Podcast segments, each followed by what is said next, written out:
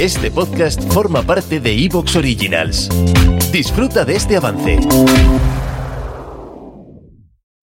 La voz de Horus. El podcast semanal sobre Warhammer 40.000 que le gusta a los dioses del caos, a todos los senos y hasta al moribundo emperador.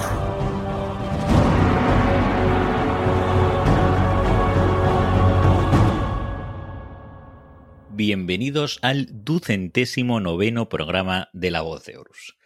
Uno de esos programas que hacemos cada cuatro o cinco meses que se salen un poquito del molde habitual. Un programa que no va a tener como protagonistas al trasfondo, a las miniaturas, a las reglas del juego. Aunque bueno, en cierto modo, seguro que la palabra, por ejemplo, miniatura va a salir continuamente durante el día de hoy. Eh, también reglamento o libros de reglas también van a salir como no, porque todo el hobby al final está relacionado con algo inevitable, que es el tener que adquirir las piezas que componen el hobby, las miniaturas, las pinturas, eh, los libros, productos que vienen normalmente producidos por Games Workshop y que se venden en tiendas. Todo ese mecanismo natural y normal al que estamos acostumbrados desde siempre ha visto un gran cambio. Ha visto un gran cambio que es el del Brexit. Un Brexit que ha llegado no hace demasiado a nuestras vidas y que significa que el Reino Unido ha abandonado la Unión Europea en diferentes niveles y uno de ellos es el de los acuerdos comerciales. Entonces, claro, ¿cómo nos afecta eso a los aficionados a Warhammer 40.000? Pues eso es de lo que vamos a hablar hoy. Vamos a hablar de las implicaciones del Brexit algunas de muy corto plazo que estamos viviendo desde el principio, sin ir más lejos, aquí en La Voz de Horus. Recordaréis que tuvimos que dividir en dos programas el trasfondo y las reglas de la Guardia de la Muerte por la distinta disponibilidad a lo normal del códex. Prácticamente no hubo persona en España que pudiera conseguir su códex en castellano en los plazos que normalmente se conseguía antes, ¿no? ¿Por qué? Porque justo llegó el Brexit y hubo un pequeño follón aduanero del que hablaremos tranquilamente hoy. Pero el tema principal no va a ser hablar de esos problemas actuales que pueda haber y que se puedan ir resolviendo en las próximas semanas o meses, sino en general del Brexit.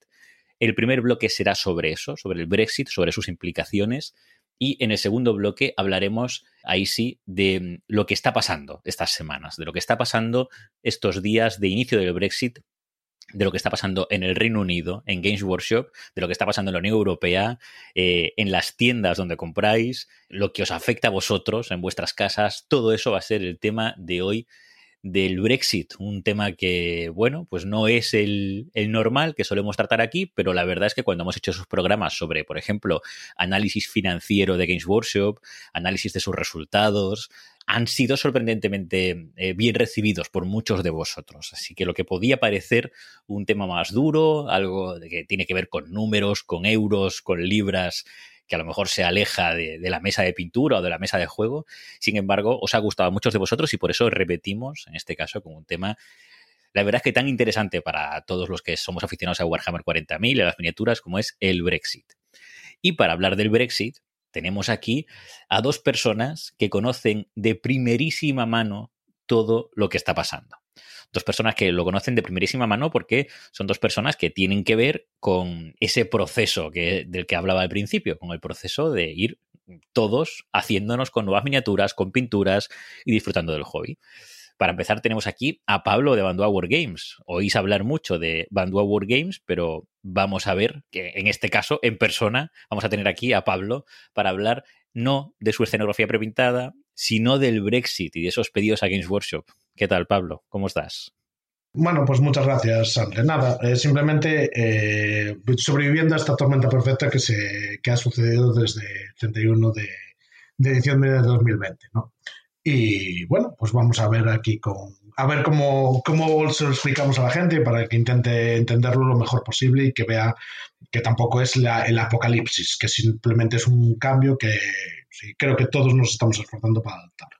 Sí, seguro que sí, seguro que sí. Yo, yo estoy convencido que eh, a pesar de ese momento tan caótico de inicio que ha tenido, pues bueno, a, todo esto nos acostumbraremos todos, nos adaptaremos y al final todo irá hacia adelante, pero bueno, va a ser muy interesante escuchar de vuestra primera mano cómo lo vivís, porque además, hoy además de estar tú, tenemos a Carlos de Invasión Talavera, que, eh, bueno, lo primero, bienvenido Carlos, ¿qué tal estás? Hola, muy buenas a todos.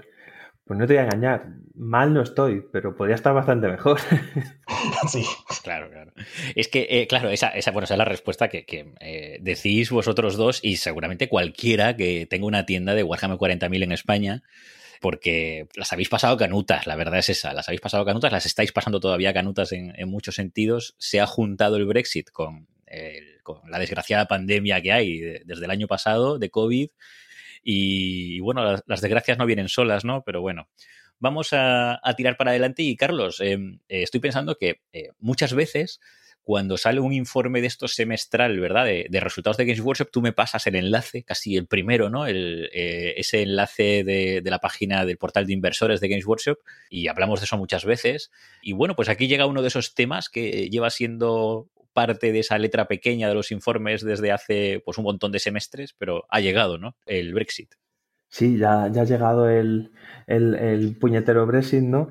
Y, dices que lo estamos pasando, bueno, por regular, te iba a decir que estamos pasando las de Caín, pero no, estamos pasando las de Abel, aunque solo sea contestando correos electrónicos y llamadas. Hemos recibido quijada tras quijada en la cabeza, pero bueno, tampoco vamos a darle mucha más, más vuelta a esto.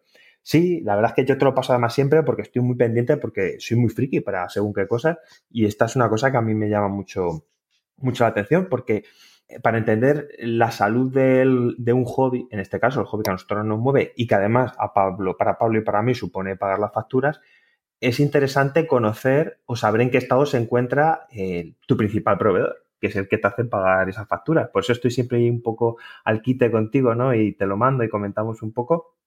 Y esto ha venido un poco, bueno, pues a cambiar toda la dinámica de trabajo que llevábamos. Y bueno, ahondaremos un poco, un poco más en esto y, en otras marcas y alternativas y cosas que sucederán. Claro, claro, claro. Hoy hablaremos de, muchas dimensiones de este Brexit, de todo lo que, lo que podamos y sepamos. Y, y, bueno, ese va a ser el tema de hoy. El tema es el Brexit, pero en todo caso lo que es seguro es que hay muchos pedidos de material para Warhammer 40.000 que no dependen del Brexit y es que para jugar hace falta también escenografía y accesorios de juego, como los que hay en Bando War Games. Ya sabéis que lo decimos todas las semanas. ¿Que mm, hace falta vestir la mesa? Pues nada, le sienta mejor que un buen tapete o que escenografía prepintada de esa excelente calidad que sabemos que hay en Bando War Games para ambas cosas, tapetes y escenografía que quieres mejorar tu experiencia de juego, pues ahí están esos objetivos para misiones de 3 pulgadas de radio, los dejas en la mesa y de un solo vistazo sabes si una miniatura está controlando un objetivo. Muy, muy útiles, muy útiles y todo eso lo tenéis en banduawargames.com. Otra cosa que no tiene ningún problema con el Brexit es la lectura de novelas de Warhammer 40.000 o de Herejía de Horus en completo castellano, que la podéis comprar en cualquier tienda, como las de Pablo y Carlos, por ejemplo porque nuestros amigos de Ediciones Minotauro eh, están en Barcelona, a salvo del Brexit, por suerte, y son ellos los que siguen sacando novelas de Black Library en español, como es el caso de La Lanza del Emperador, ese nuevo lanzamiento de marzo, que es una pedazo de novela de unos marines de los que hemos hablado precisamente la semana pasada y que es absolutamente recomendable. Y si lo que queréis es aprovechar la espera del... ¿Te está gustando lo que escuchas? Este podcast forma parte de Evox Originals y puedes escucharlo completo y gratis desde la aplicación de Evox. Instálala desde tu store y suscríbete a él para no perderte ningún episodio.